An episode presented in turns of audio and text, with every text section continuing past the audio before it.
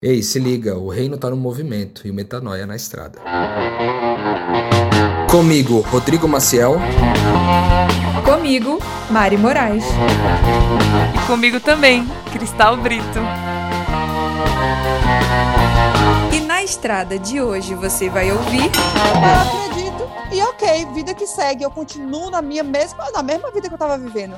Então tem alguma coisa errada aí. E é a maior prova de que não creu de acordo, né, com isso, de que você, se você crê, você faz. Meu Deus! Eu fiquei emocionado, mano, porque tem mais skin the game, eu não sei isso, sabe? Era um garoto de 18 anos, mano. Tinha a vida inteira pela frente, poderia, tipo assim, simplesmente parar de aquilo e, e, e simplesmente interromper aquele sofrimento todo. Mas era que os russos olhavam para ele e falavam, cara, se esse cara tá aguentando essa tortura todos os dias, falando que crê numa determinada coisa, meu Deus, não tem como não ser verdade isso. E os caras se convertiam. Então, isso que a Cristal falou do testemunho ser extremamente forte, cara, isso é muito poderoso, velho. Porque durante os primeiros 300 anos da igreja foi só sobre isso. Chegar para você e falar: levanta e anda, não peques mais. Pô, tem impacto emocional maior que esse. É um impacto emocional que muda a sua crença sobre quem você é. Você sai da posição de doente, sai da posição de rejeitado para a posição de amado e é forte o suficiente, inclusive, para que você possa usar da repetição. Tem repetição maior que passar três anos grudado no mestre, quando ele falou, deu um choque emocional do segue-me. Fala galera, graça e paz, é Rodrigo Maciel por aqui, mais um Na Estrada dessa vez de número 72, número emblemático para nós, afinal de contas, 72 é o número de discípulos enviados por Jesus ali em Lucas 10. E a gente fala muito sobre missão aqui, sobre o reino e sobre a nossa decisão é, de viver como missionários espalhados por aí. E o Na Estrada tem essa perspectiva, né? A gente na estrada pregando o evangelho como discípulos de Jesus. Né? Então, Hoje a gente escolheu um tema especial para poder é, comemorar esse número 72 aqui, que é falar sobre fé, sobre, sobre crer e fazer algo, né, tornar prático aquilo que você crê de fato, né, que a sua crença não se limite só em palavras, mas que se manifeste na prática mesmo. Né? E hoje é sobre isso que a gente quer conversar. É, a Mari tá super empolgada aí com algumas reflexões que ela fez a respeito do crer e também fazer, né? Crer e também falar. Então, quero começar já chamando a Mari aqui. E aí, Mari, de onde vem tudo isso? E salve, salve para a galera aí. Simbora. Eu sugeri o tema de hoje, na verdade, né? Privilégio. Hoje não foi o Rodrigo que nos presenteou com suas pérolas teológicas. Eu queria falar de um assunto que eu tive uma experiência com aconselhamento essa semana e eu achei que era interessante a gente, a gente aprofundar aqui e estou, inclusive, curiosa para saber a opinião é, do Rô e da Cristal sobre isso, inclusive receber os comentários de vocês sobre esse assunto. Sem mais enrolação, o nome né, do programa de hoje você já deve saber, que é Eu Cri e Daí? Porque essa é uma pergunta que aflige, assim, muitas pessoas que tomam contato com as nossas reflexões profundas e falam: sim, eu sou Deus. Sim, eu sou Cristo. Sim, a graça. Show. Vou ali comer um Doritos e assistir um BBB. Nada contra Doritos e BBB.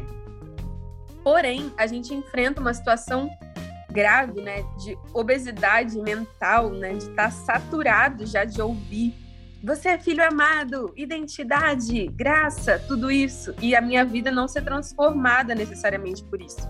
Claro que não é um fenômeno, eu diria que é majoritário, assim, mas é algo sério que aflige a igreja hoje. Eu não sei se você que está ouvindo a gente se identifica com isso, que é com essa situação. Eu sei tanta coisa, mas eu não coloco em prática.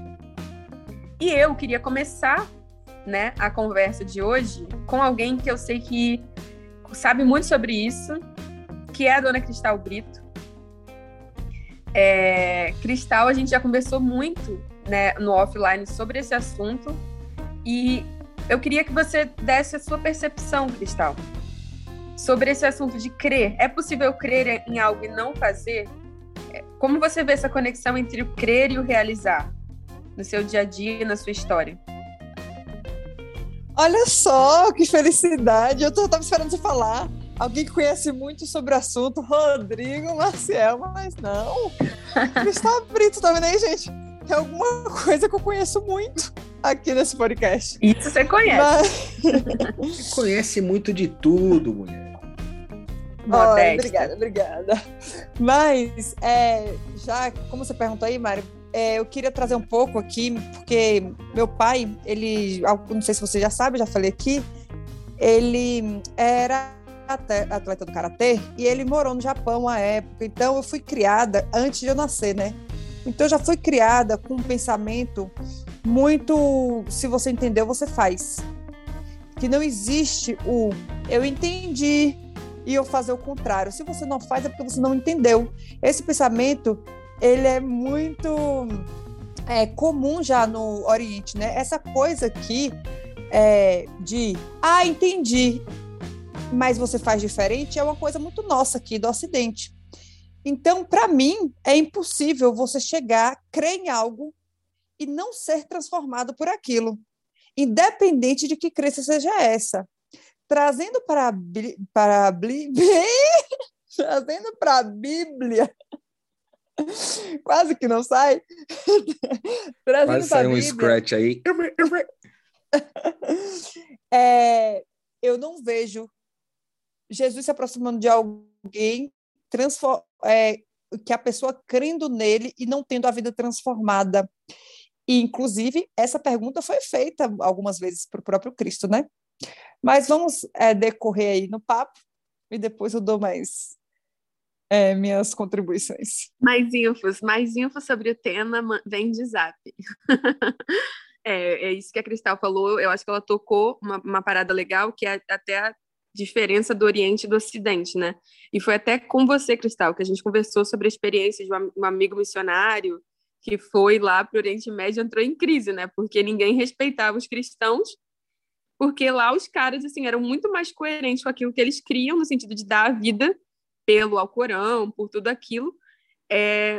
E para que você tivesse o mínimo de respeito como cristão, você deveria colocar em prática os ensinamentos de Cristo, né? E se você é ouvinte do Metanoia aqui há mais tempo, você sabe as coisas que Jesus falou, a gente olha para a vida de Cristo, olha para a nossa, a gente entende por que, que os muçulmanos ficam assim ressabiados, né? De, de confiar na gente, porque o povo é, sem compromisso, muitas vezes, na igreja ocidental. Até porque, Mari. Hum. Então, até porque eles é, ao crer em Jesus, eles são expulsos de casa, eles realmente perdem tudo. Então, aquele versículo que diz se vo que você vai perder a sua vida, para eles é literal. Porque se eles creem em Jesus, eles são, vão sair de casa, vão ser expulsos da comunidade, vão ter que sair do país, eles podem ser mortos. Exatamente como é naquela época, entendeu? Então, é, ele, a gente não, a gente fala que crê e tá beleza, entendeu? Tipo, é. eu acredito e ok, vida que segue. Eu continuo na minha mesma, na mesma vida que eu estava vivendo. Então tem alguma coisa errada aí. E é a maior prova de que não creu. De acordo, né, com isso, de que você, se você crê, você faz. Hum, Cristal já está jogando a bomba aí na, nos peitos do, do ouvinte, já no bom dia. E antes de passar a palavra para o Rodrigo, eu quero só falar rapidinho do contexto do diálogo que foi quando eu cheguei à conclusão desse tema, porque a pessoa que eu estava aconselhando falou assim, Mari, é, eu criei, eu sei, tipo, eu sou Cristo, a pessoa que me fez mal é Cristo também, racionalmente eu sei tudo, mas e daí, tipo? E eu falei, e daí é o seu compromisso. Você não pode esperar que você entendeu alguma coisa e que a sua mente e o seu corpinho vão lindamente fluir como borboletas em conformidade com o evangelho. Porque você não é, como eu já vivo dizendo aqui, você não é o seu corpo físico, você não é sequer a sua mente. O seu corpo e a sua mente são ferramentas e são sua única responsabilidade na vida, a não ser que você tenha filhos, né? Que aí o corpo e a alma deles são sua responsabilidade até os 18 anos. Mas, caso você não, não esteja nessa situação, responsável por dois corpos e duas mentes, é, a, a higiene da sua mente é tão responsabilidade sua quanto a higiene do seu corpo. E colocar, alimentar, inserir nessa mente os valores coerentes com aquilo que você quer é, são sua, é sua, sua responsabilidade. Então, daqui para frente, você vai ser definido pela responsabilidade com aquilo que você, que você quer que seja alimentado, né? É, o seu corpo e a sua, a sua alma. E isso muda muito o paradigma, né, Rô? Você enxerga, né, da sua perspectiva, esse, esse case que eu trouxe agora pra gente aqui. Como que isso bateu no seu coração, na sua prática de aconselhamento, na sua histórica, no seu histórico teológico? Como que você lê aquilo que eu disse, assim? Então, eu acho que a primeira coisa é, é que a gente tem que entender que existe uma diferença cultural muito forte para nós aqui, né? A gente a gente no Ocidente, e aí eu falo aqui de todo esse, esse lado do planeta, a gente tem essa tendência mesmo de pensar de um jeito, de crer de um jeito, dizer que crê, dizer que acredita em um determinado jeito. E na hora de, de pôr em prática não consegue pôr, né? Porque isso envolve muitas coisas. Crer envolve colocar aquele assunto acima de muitos outros que você já estava confortável com eles antes. Então fica difícil, muitas vezes. Ah, eu criei que eu tenho, sei lá, eu criei que eu tenho que cuidar do meu corpo. Tá bom, só que você gosta muito de ficar deitado e ficar assistindo série deitado. Então confronta com seus gostos os seus, o, seu, o seu crer, né? É, também quando eu falo, por exemplo, nesse caso que você citou aí, né, da pessoa falar, não, a gente, eu sei que eu sou Cristo e que a outra pessoa é Cristo, mas e daí? Tipo, cara, e daí que você tem você tem aquela, aquele prazer muitas vezes de defender é, o fato de você estar certo. Né? Você gosta de estar certo. Você não quer estar bem com a pessoa, você quer só estar certo. E isso também é desafiador. Então, tem N motivos que fazem com que é, o nosso querer seja maior do que o nosso crer e que talvez qualifique o nosso crer como não sendo uma crença de fato, mas um é, não sendo o crer de fato, a fé, mas talvez sobre acreditar, né?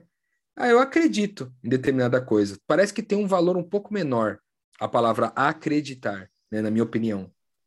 Dar crédito, é, né?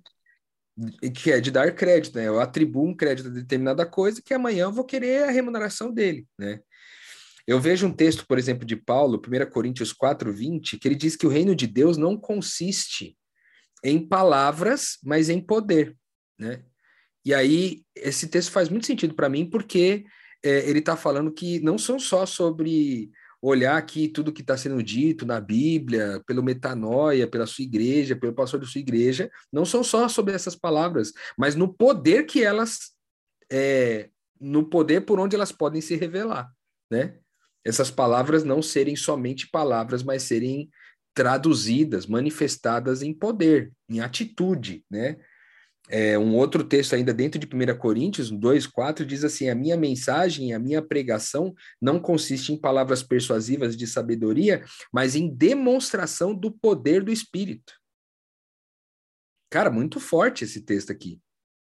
De novo, demonstração, entende? Não basta, tipo, parecer, cara, tem que tem que ter um movimento de demonstração, de evidência, né? Então, o crer do oriental é crer e fazer, é coerência. Não tem como.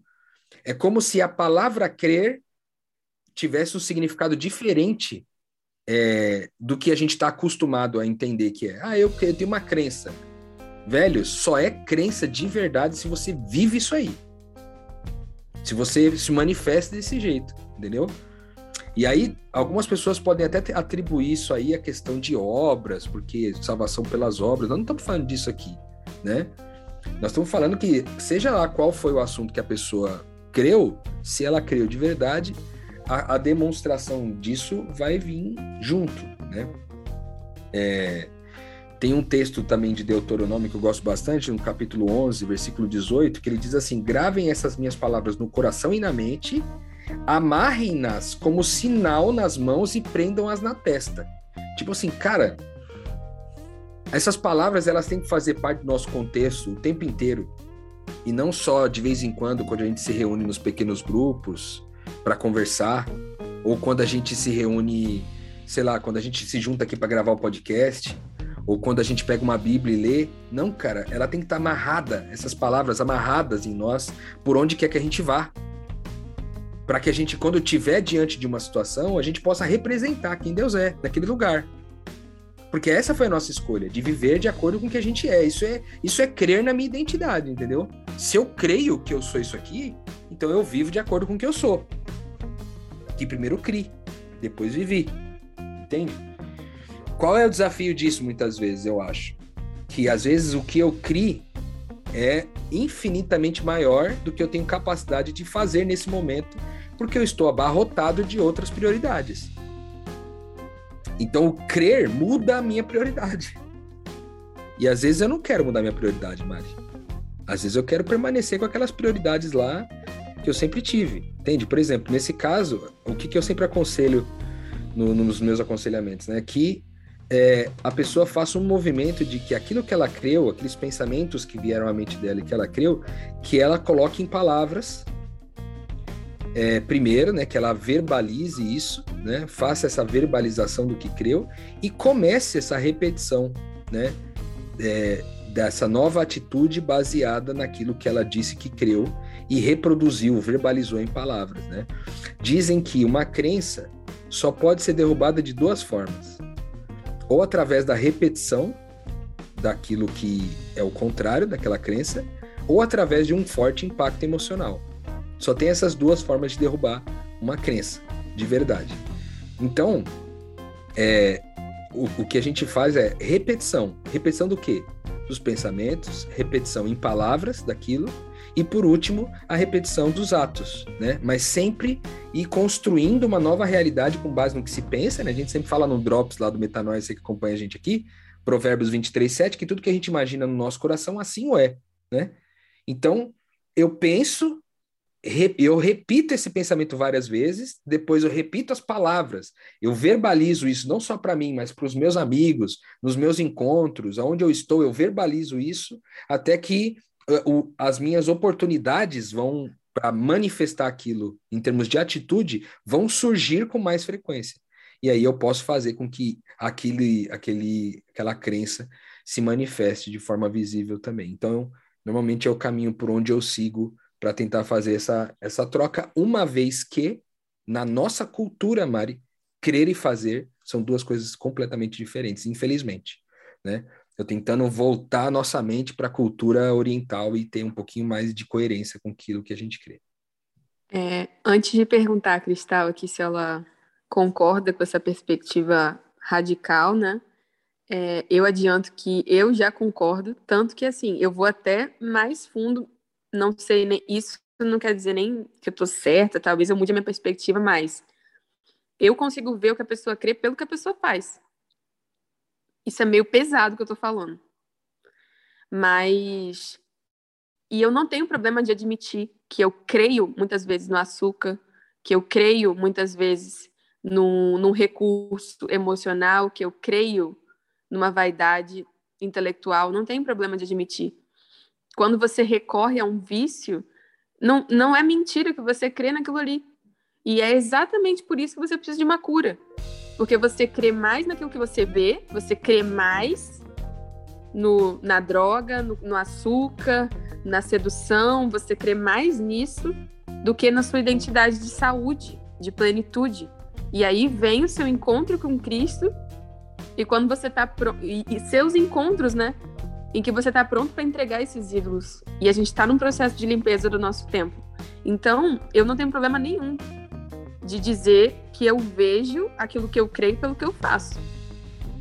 E a sua capacidade de amadurecer e crescer e se responsabilizar espiritualmente é da sua capacidade também de se enxergar e olhar para você e ver aquilo que você crê. E, se, e, e crer, crer é se comprometer com algo novo, né?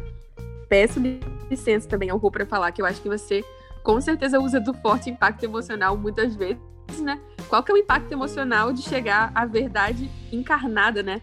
No caso de Jesus, e chegar para você e falar: levanta e anda, não peques mais. Pô, tem impacto emocional maior que esse.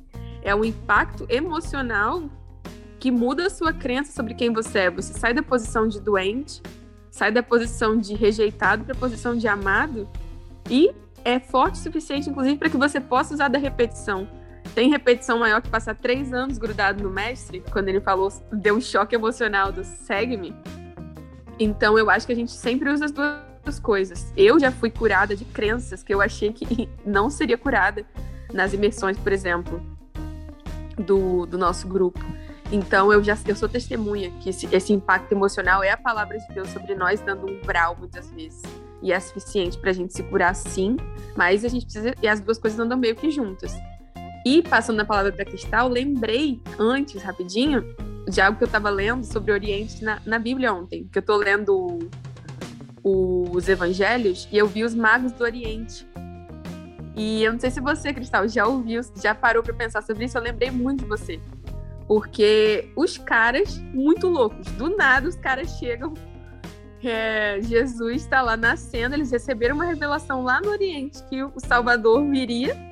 Eles, não, bora. Os, os caras muito loucos, velho. Eles, porque eles entenderam o negócio das estrelas.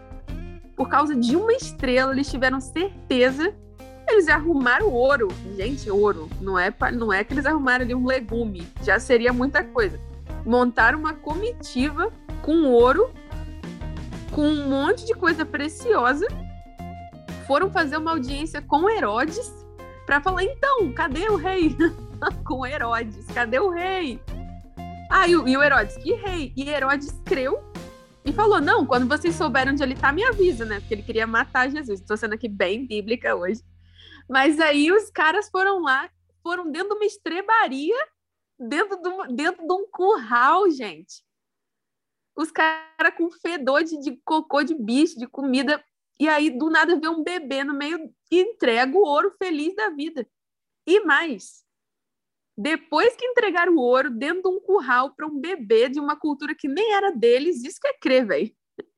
Eles foram lá e falaram assim: ah, a gente recebeu um sonho que não era para voltar para Herodes e contar onde ele está, e voltaram para casa. gente, eu quero ter a fé do Oriente. É uma fé que, assim, é, vai lá e faz, pô. Sem grandes revelações, sem grandes lógicas, os caras são comprometidos demais. E agora, com essa parada que eu queria te contar, Cristal, contando ao vivo aqui para você, que eu lembrei muito de você lendo a Bíblia, é, como que fica para você essa questão da radicalidade? É, você, eu sei que você se interessa muito pelo Oriente Médio, as perspectivas de missão. Você concorda com essa radicalidade que eu e o Ru falamos, ou você vê de uma perspectiva um pouco diferente? Conta aí. Momento Pix. Olá, comigo aqui Anne Sangerlin, Caxias do Sul, Rio Grande do Sul. O Metanoia para mim é um lugar de maturidade espiritual. Aqui conheci pessoas com propósitos que comunicam direto ao meu coração. Encontrei um lugar à mesa e quero convidar os ouvintes a fazerem parte dessa comunidade cujo centro é Jesus Cristo. Para fazer um Pix, é só entrar no site do seu banco ou no aplicativo e lá na opção de pagamento Pix fazer a transferência através do nosso e-mail pixnaestrada@gmail.com.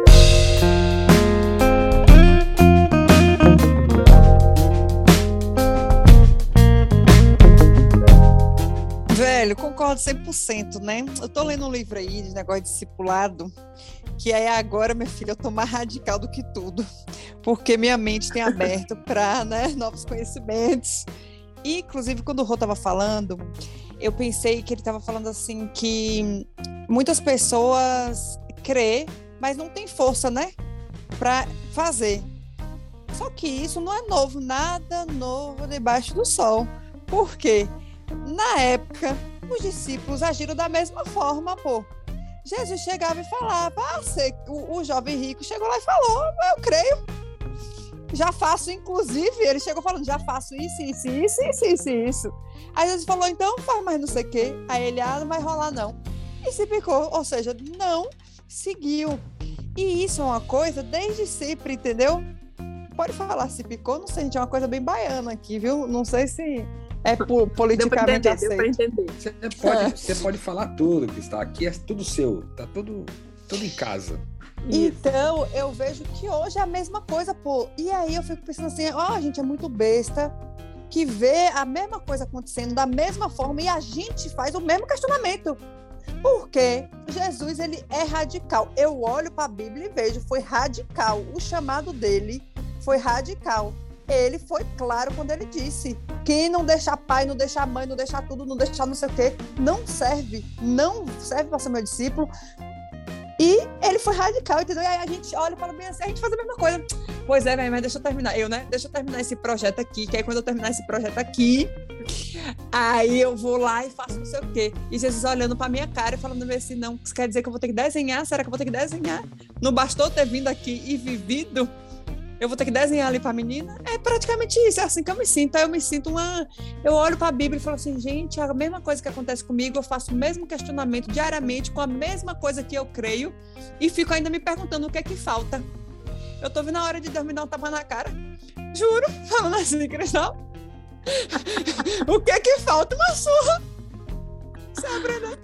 Mas eu vejo dessa forma. É, velho, não tem condições, assim, é muito enfim, é tudo isso aí que eu falei. Chega, fiquei nervosa. Emocionou, emocionou. Subiu a pressão aqui. Subiu. Mas peraí, Cristal. Antes, eu quero só saber aqui por quê? Você é uma pessoa. Como é que a gente resolve essa conta? Porque você é uma pessoa que é uma referência, né? Para mim, Verdade. pro Rô, para tanta gente. E você tá com essa crise aí. Você sente que você não respondeu a um chamado? Como que você. O que que falta, né? O que, por que seria o tapa na cara? Se você eu é uma sinto, referência alguém que se entregou tanto.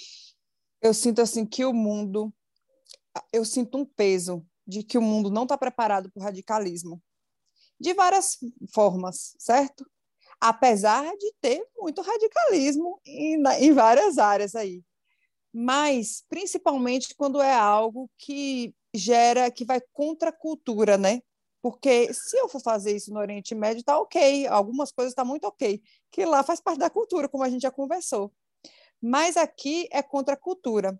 Então eu acho que dentro do que, do que eu acredito, do que eu, do que eu sinto de chamado, eu tenho, eu tenho entregado, mas eu poderia entregar mais, entendeu? Eu olho e falo assim, dava para ser um tudo. Dava para ser 100%.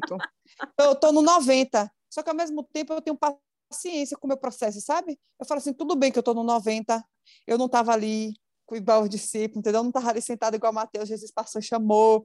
Tudo bem que eu estou no 90, mas eu estou no 90, tipo assim, 91, 92, eu estou dando passo, entendeu? Porque, para mim, cada vez que eu vejo isso, eu estou dando um passo. Porque eu sei, eu entendo, pô.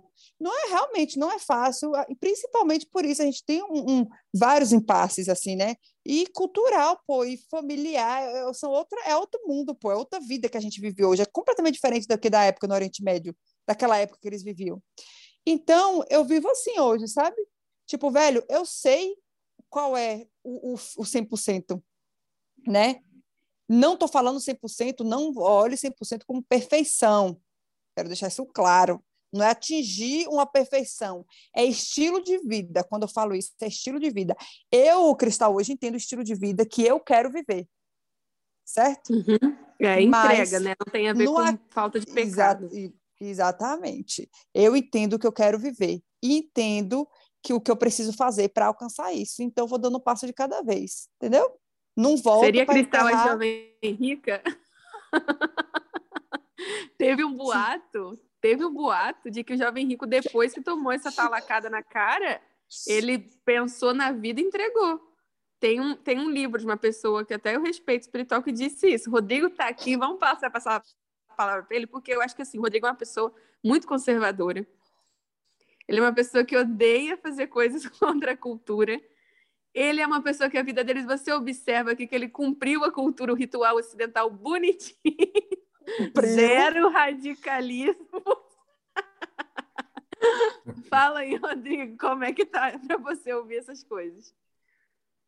É, isso aí só para antes de, de eu falar aqui, eu queria só falar sobre o que você citou, Mário, do jovem rico, que depois, teoricamente, ele, ele se, vamos dizer assim, se converteu, né?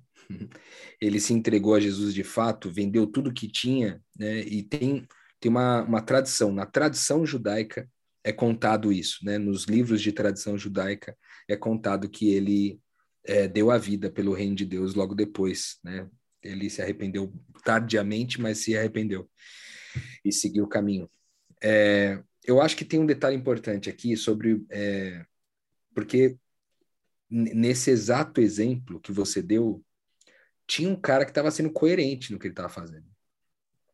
Havia coerência em relação àquilo que ele acreditava. Ele acreditava numa determinada coisa e aquilo o levava a praticar as obras, né?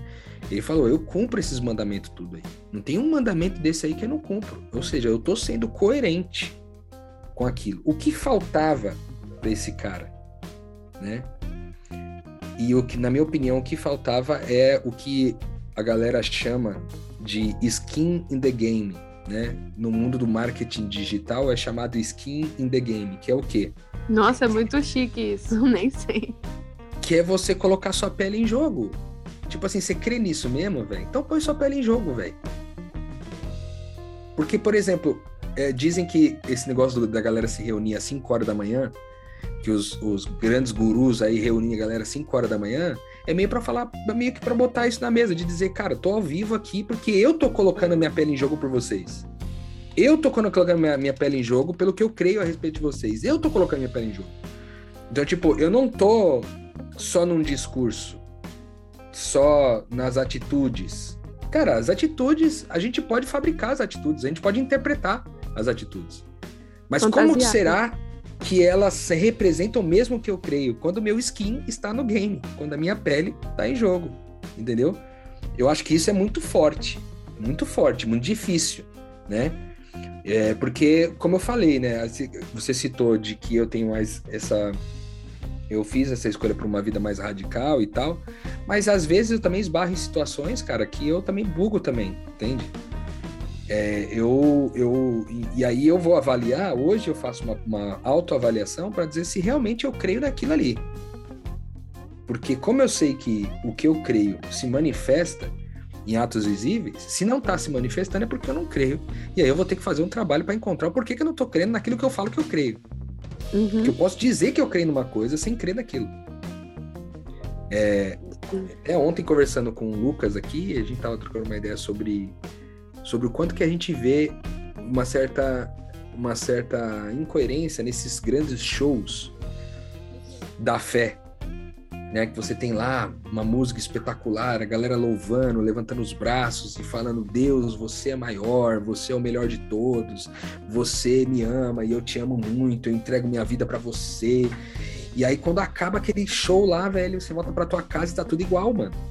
Tá tudo igual. Você real manifestou aqui, ó, várias palavras de que você de fato crê naquilo, mas você não pôs o skin in the game, mano na, voltando a, aquela, aquele exemplo que você deu no começo, Mari, da pessoa que está lá em conflito, está chateada com uma outra pessoa, e ela sabendo que os dois lados dessa história são Cristo, e ela não conseguindo lidar com isso, colocar o skin the game é o quê? Ficar com prejuízo. É, tudo bem, mano. Eu aceito ficar com esse prejuízo aí, velho. Porque eu creio, mano. Eu creio ao ponto de pôr meu skin the game. Entende? Arriscar a minha pele porque o amor vale mais a pena, porque tratar com as pessoas como Cristo, sendo elas Cristo e eu Cristo, vale a pena, então põe o skin the game. Eu acho que esse é o grande. Incrível. Diga, só, só para complementar aí, é que, velho, é, quando você estava falando, as, eu já me perguntei, já tive várias conversas assim, por que, que a gente não consegue? Sabe? O que que falta? E aí eu cheguei a uma conclusão assim comigo mesma de que falta testemunho. Sabe, as pessoas, que é exatamente o que você está falando, as pessoas elas conviviam com alguém que deu a vida, sabe? E lembrando que Jesus, ele não era uma pessoa, as pessoas sabiam, ele não era pobre e não tinham de reclinar a cabeça porque ele era muito pobre e um mendigo. Foi uma escolha dele. E as pessoas que conviviam com ele sabiam que ele tinha, sabia que ele tinha escolhido aquela vida, né? Então eu vejo que falta é, falta testemunho, assim, sabe? E faltam pessoas que vivem isso, faltam pessoas para mostrar, velho, é possível, pô, olha eu aqui, entendeu? Vivendo. E eu sei que muito do que eu acredito hoje, por exemplo, eu tenho você como referência, Rodrigo, porque eu vi que era possível através da sua vida, sabe? Porque Uhum. você é um testemunho disso. Eu olhei e falei assim, velho, é possível. Se ele vive, eu posso viver também, assim. Então, todo o meu processo fez parte. O que falou não foi o chamado só eu ter lido a Bíblia e ter entendido que Jesus me chamou. Foi ter visto, sabe, alguém vivendo isso. Então, por que que... Só que esse Cristo que as pessoas vendem, na verdade, esse, esse Cristo aí que o povo é, fala ali, que se emociona num show, é um Cristo vendável, assim, entendeu? É o cara que é o bonzinho, que não é radical, não é tão radical assim, porque ele te ama e tudo, beleza. A gente já falou várias coisas aqui que não são radicais, mas uma coisa que eu costumo dizer assim é que, tipo, velho, a graça. Não sei se eu ouvi isso em algum lugar, ou se isso foi da minha cabeça, ou se foi o Rodrigo que falou, eu copio, que também às vezes acontece. Mas a graça, ela não te custa nada, mas o discipulado, ele te custa tudo. Pode talvez tenha sido a Mari que falou isso aí. Mas Não, foi o Rodrigo, eu vi ele em algum lugar, mas não importa. Foi o Espírito Santo que Enfim. falou. o discipulado, ele te custa tudo, entendeu? Ele custa toda, quando eu falo tudo, eu falo toda a sua vida antiga. Então, precisa haver transformação. Então, se eu chego para alguém e falo, eu encontrei a Cristo, e não existe um- uma cristal que era antes, tipo, então como você era antes de Cristo? Tem que ter o antes e o depois de Cristo. Se ele for dividiu em antes e depois a data do planeta, como que ele não vai dividir a nossa vida em antes e depois, sabe? A nossa vida tem que existir, o antes de Cristo, e depois de Cristo, sabe? Eu acho que as nossas datas têm que, têm que ser divididas também. Então, não dá para continuar com a mesma vida. Eu acho que dá para você viver um processo de transformação lento. Mas permanecer com a mesma vida é impossível. Você se encontrar Cristo e permanecer com a mesma vida. Cara, que incrível isso. A gente podia até fazer um, um episódio do Metanoia uma vez aí sobre esse assunto, antes de Cristo, depois de Cristo. Acho bem massa. É, a gente tava falando sobre skin the game, né?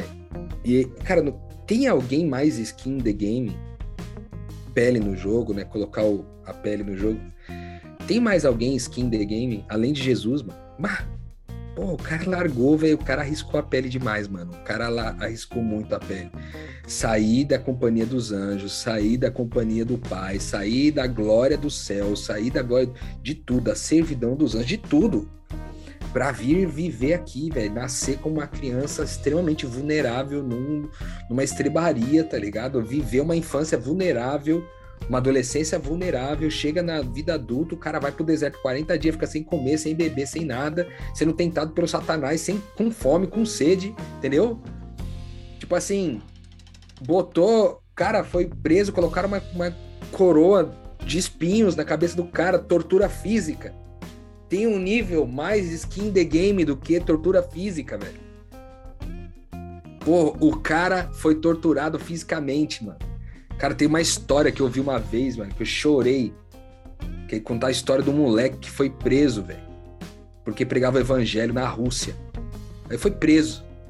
E aí os caras começaram a torturar ele, mano, pra ele negar que ele acreditava em Jesus e tudo mais. Por quê? Porque tava levando uma galera da prisão ao batismo, mano. Ele batizava uma galera lá dentro da prisão mesmo. E aí os caras começaram a perseguir ele falaram, mano, você não pode fazer isso não, você vai ter que negar. E aí diz que ele era torturado diariamente com agulhas nas unhas, mano. Os caras enfiavam agulha no meio da unha dele pra torturar ele, pra ele dizer, ele dizer que não, não cria em Jesus, mano. E quem contava isso, quem tava contando isso para um missionário, eram os pais desse garoto. E aí o cara falou: não, não, temos que fazer alguma coisa, vamos botar um advogado internacional em cima, vamos tentar fazer isso, vamos tentar fazer aquilo. Ela falou: não, mano, nós não vamos fazer isso. Aí, aí o cara falou: mas por quê? Assim, cara, porque as pessoas estão sendo transformadas na prisão por causa do testemunho dele, porque todos os dias aqueles presos veem o skin in the game. Meu Deus. Eu fiquei emocionado, mano, porque tem mais skin in the game, eu não sei isso, sabe? Era um garoto de 18 anos, mano. Que tinha a vida inteira pela frente, poderia, tipo assim, simplesmente parar de aquilo e, e, e simplesmente interromper aquele sofrimento todo. Mas era que os russos olhavam pra ele e falavam, cara, Se esse cara tá aguentando essa tortura todos os dias, falando que crê numa determinada coisa, meu Deus, não tem como não ser verdade isso. E os caras se convertiam. Então, isso que a Cristal falou do testemunho ser extremamente forte, cara, isso é muito poderoso, velho. Porque durante os primeiros 300 anos da igreja foi só sobre isso. foi só sobre olhar para a vida de outras Bíblia, pessoas, né, mano. Não, não, tinha nem, nem Bíblia, Bíblia tinha organizada direito, mano. As escrituras eram organizadas e vistas apenas pelos judeus, mano. Sabe? Então, é, olha que o, o poder, velho, do skin the game. O mundo do marketing digital já descobriu isso para ganhar dinheiro. E nós que tínhamos a referência mais original de todas, nesse sentido, para o evangelho, abandonamos o skin the game. Afinal de contas, vale mais a pena ainda ficar no discurso porque é pop do que de fato encará-lo de forma radical, né? Essa acho que fica de pergunta para nós aí para finalizar esse episódio, né, Mari? E aí, será que a gente põe é. nosso skin naquilo que a gente é, crê? Eu, eu acho que é um episódio muito profundo, muito transformador, né? Eu não acredito que é vantagem de verdade. Eu, eu queria até encaminhar também para o fim aqui, repartindo isso no meu coração. Não é vantagem, é uma ilusão, cara. Não é à toa que o antagonista do evangelho é chamado pai da mentira, né? Porque só quem se afastou, né, de dar a vida por aquilo que é de verdade, sabe o inferno que passa. Sabe as cobranças que passa, sabe os choros à noite, sabe a solidão, sabe a falta de perspectiva, a dor da falta de propósito, sabe o que que é você ser rejeitado sem ter para onde correr. Então, se você se sente agora nessa posição, não ouça esse podcast tipo assim, oi, como eu sou pobrezinho, eu sou um imbecil. Nossa, eu gosto tanto do meu conforto e eu não consigo ser torturado com agulhas. Não é para você ouvir assim. Se você fosse uma pessoa é, ímpia, impiedoso, impiedosa, você não estaria ouvindo esse podcast agora. Você está aqui porque você está atraído, né? Por alguma coisa, pelo amor, de alguma forma. Então, você provavelmente está sendo torturado por outras coisas. E a vida é dura. A questão é você escolher pelo que você vai ser torturado. Pelo que você vai ser torturado. Já que você será massacrado de alguma forma. Que seja por alguma coisa que te dá vida. Que seja por alguma coisa que, que realmente frutifica e traz saúde para você, saúde para as pessoas ao redor. Jesus veio para cá para transformar, para dar esperança e saúde, dar uma boa notícia para pessoas que já serão massacradas de um jeito ou de outro. Então, não se coloque numa posição de, de privilégio, quando na verdade muitas vezes você é o maior dos, dos necessitados, o maior dos doentes, dos famintos. E eu quero encerrar aqui reflexiva, porque eu tô numa, numa brinks com Deus, que ele é muito engraçado, né? Que eu comecei esse negócio de, de ler os evangelhos, está muito temático. Eu costumo dizer que os meus anjos são muito organizados, eles organizam as lições muito bem. Porque é, eu comecei a ler tipo, os evangelhos, e aí no dia que eu comecei a ler Mateus, que eu estava lendo começando por João, não veio ao caso, mas no dia que comecei a ler Mateus, é, eu comecei a ler aquela genealogia toda, eu, ai, que saco! o capítulo que eu tinha que ler era só genealogia. E aí eu olhei aquilo ali e falei assim, ih, mas o que isso aqui é relevante? Aí eu lembrei que o meu dia inteiro estava sendo porque eu estava muito, muito pé da vida com os meus pais. e aí, ao ler aquilo ali, eu falei, caraca, velho, se Cristo, Cristo precisou ter essa genealogia aqui, eu preciso honrar essas pessoas. Aí no dia seguinte, era eu muito chateada porque eu tive que voltar para minha cidade natal, que é a cidade com recorde de trabalho escravo no Brasil, uma cidade muito complicada e corrupta, é a Gotham City brasileira. E aí eu fui lá o capítulo 2 e ele foi fugido para Estrebaria, depois foi para Nazaré, refugiado, que era uma cidade da onde se dizia nada de bom pode sair de lá. E aí eu tô até com medo na hora que eu chegar no. Juro que eu tô ouvindo e pensando, meu Deus, como vai ser o dia que chegar a crucificação? eu vou parar de ler isso. Juro que eu tô pensando nisso. Eu vou parar de ler esse negócio. Mas só pra testemunhar aí que eu não sou. Não me considero nesse momento uma pessoa radical. Eu acho que eu sou a caçula aqui do grupo. E sou, né? 27 aninhos. E eu, sinceramente, descansei no processo. Eu descansei no processo de quando Deus me pede, eu entrego tudo. E eu acho, eu vejo isso na Cristal e no Rodrigo também. Eu tenho certeza que em outras muitas pessoas que ouvem a gente. É, o que vai acontecer dessa explosão na vida da Cristal? Vamos ver os próximos acontecimentos. Mas eu sou testemunha de que vocês deram pele, cara.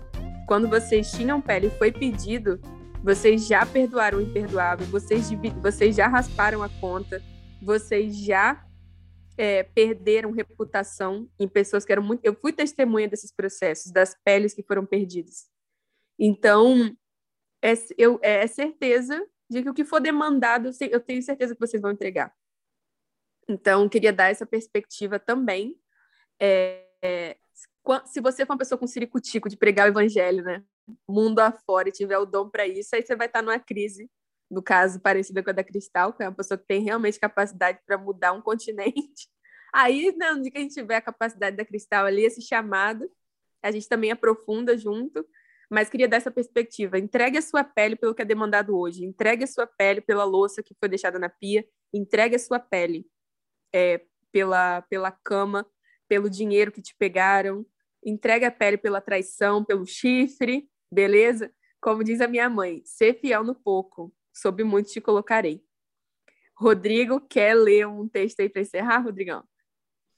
Isso, não, eu só queria é, deixar um texto no final desse episódio nosso aqui, que tá, é um texto muito conhecido, mas eu acho que ele tem muito a ver com o que a gente está falando aqui também, que está em Romanos 12, 2, que fala não se amoldem ao padrão desse mundo, mas transforme-se pela renovação da sua mente, para que vocês sejam capazes de experimentar e comprovar a boa, agradável e perfeita vontade de Deus. Cara, não é só sobre transformar a tua mente, é sobre transformar a mente para que uma vez ela renovada possa experimentar algo, experimentar, que é real pôr em prática aquilo que você é, colocar o skin the game e o skin the game vai te levar a experimentar a boa, perfeita e agradável vontade de Deus. Então, fica assim o um encerramento do nosso episódio hoje. E, e é isso. Lucão assume aí a partir daqui e a todos vocês que ouviram a gente ficaram com a gente aqui até o final. Que a paz de Deus seja com vocês e que vocês não desistam de colocar dia após dia o skin in the game. Música